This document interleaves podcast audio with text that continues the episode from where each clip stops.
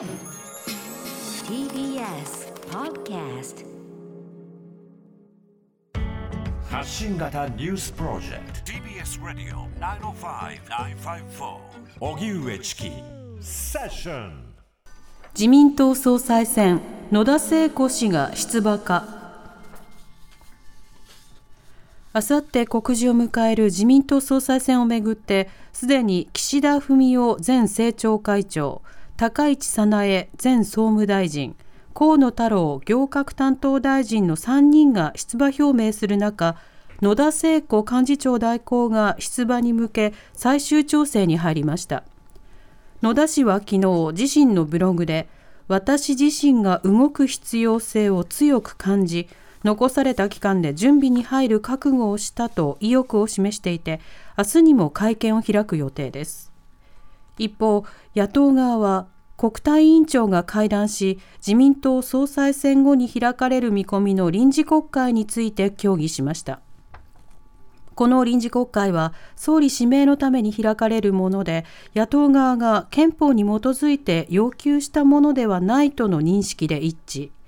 立憲民主党の安住国対委員長はついぞ臨時国会を開かないまま憲法違反を行った菅内閣が退陣する。許し難いことだと批判しました。行動制限緩和は宣言解除後に尾身会長が指摘。政府の新型コロナ対策分科会の尾身会長は今日国会の閉会中審査衆議院厚生労働委員会に出席しワクチン接種率が上がっても急に緩めるとリバウンドが来ると述べ行動制限の緩和は緊急事態宣言が解除されてから実施するべきだと指摘しました。また冬場の感染再拡大が見込まれる中でコロナの流行が収まるめどを問われると社会の不安感がなくなるまでは23年程度はかかるのではないかとの認識を示しました。一方田村厚生労働大臣は現在の感染拡大について第6波を見据えながら対応しないといけないと述べ医療提供体制の整備を進める必要性を強調しました。それでは今日の午前中に行われた衆議院厚生労働委員会の模様をお聞きいただきたいと思います、はい、まずは立憲民主党の長妻昭議員と田村厚生労働大臣政府分科会会員の尾身会長とのやり取りです田村大臣にお伺いしますけれども、この感染が今、減少してるんですね、新規感染者が。いろんなですね専門家に聞くと、よくわからないっていう、本当の理由はよくわからないという方が多いんですが、私はその大きな要因の一つはですね、やっぱり若い方中心にあの感染して入院できないと。映像がテレビでも流れて大変な若い方も重症化するとこういうようなあ、まあ、情報テレビ等のですねメディアの情報に基づいて、えー、行動がですね少し自粛されたという側面も多いと思うんですが田村大臣は原因は何だと思っておられますか？田村厚生労働大臣。あの自宅の中で自宅でですねなかなか入院できないというような報道もありましたし若い方々もですねあの重症化する恐れがあるというような報道。えそういう報道をもってして国民の皆様方がですねえ行動を変えていただいたということもあろうと思います。それからワクチンも強い、まあ、非常に大きい影響があったのではないか。えこういうこともおっしゃっておられますしあのそもそも夏休みだとか連休がその前にございました。人流自体はですねあのまあそれほど以前と比べて減っていないという話もあるんですがしかし通常と比べるとやっぱり減っているという部分もございますのでさまざまな要因がまあ影響して今回このような形で低下をしているのではないかというような分析をいただいております。長妻明君。確かに人流はですねお盆お盆以降ですね増えてるんですよね。今の感染が新規が下がってることをもってですねましてやその麻生大臣がおっしゃるような収束とは到底これ言えないわけですので、この緩みっていうのが私はすごくですね、あの気になるところでございまして、尾身先生、この緩和策について、私もこういう懸念持ってるんですが、いかがでございますか？尾身独立行政法人地域医療機能推進機構理事長。私はよあの他の国の経験を踏まえてもですね、ワクチンが接種が上がったからといって、え行動制限を急に決めると必ずあのリバウンドが来ますので行動制限というのはしっかりと緊急事態宣言が解除した後に感染がある程度落ち着いた時に徐々にやっていくというのがこれから取る道だと思います。はい、立憲民主党、長妻昭議員の質問に対して、あの、ワクチン接種が進んでも行動制限を緩めるというわけには直ちにはいかないので、その間は慎重に様子を見ながらという姿勢を示す尾身会長の発言でした。では続いてなんですけれども、立憲民主党、尾辻かな子議員と尾身会長とのやり取りです。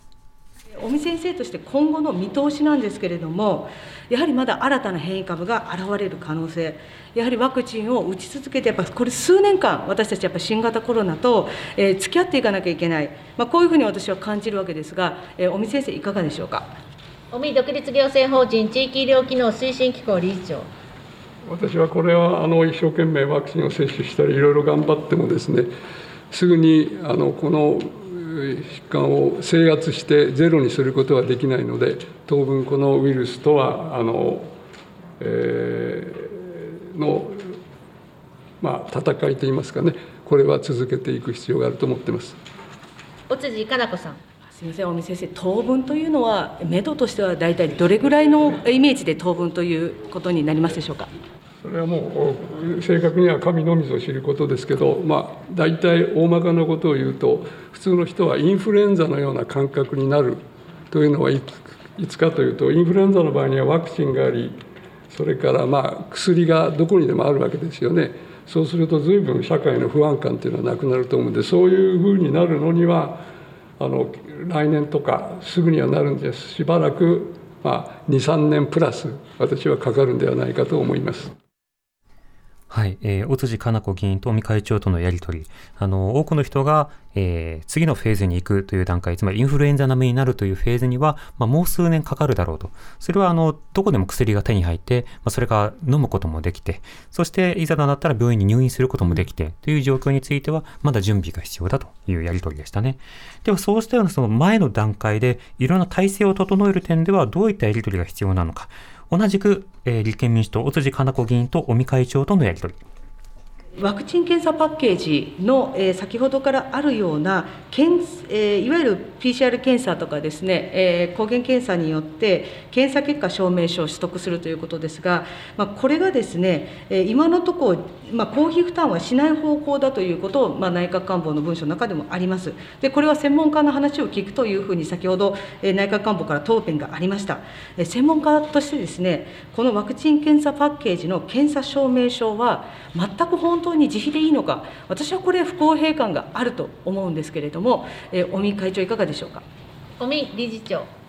え私ども、え昨年の段階で、えいわゆる、まあ、我々が言ってる 2C ということで、経済活動、あるいはご自分のお仕事ということで活動をするためには、検査をするというのは、基本的には、まあ、民間の活力を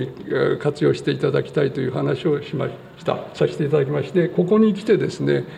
あのワクチン・検査パッケージということをやるのは、私は2つの目的があると思います。1つは個人、あるいは会社の経済活動を少しずつという意味の、まあ、民間の話ですね、基本的に。と同時に、実はこれは例えば、まあ、ある沖縄とか北海道にのに行く人に、まあ、検査をしてあの感染を防ぐという意味ではこれ感染対策防止という側面も今回出てきたわけですね。そういう意味ではこれは私の個人的な考えですけどそういう2つの側面があるので民間の、まあ、自費という部分もあるけれども公的な側面があるので一定程度税金を使うということも考えられるんじゃないかと私は思っています。はい、検査、そしてその結果証明書を取得することに対して、あの今後、まあ、自腹でやってくださいという方針が、まあ、発表されていたわけですよね。ところがそれだと不公平があるのではないかというような質問に対して、尾身会長は、いや、これ公的な意味もあるから、やっぱり公的なお金を入れるのは必要だよねという考えを示したということです。はい、まあ、こういった専門家の意見を含めて政府がどう判断するのかということですね。でワクチンについては、あの当然接種したいけれども、あの接種できない事情があるような方というのも中にはいらっしゃったりをする。はいはい、でもそういったような方には、じゃあ、あの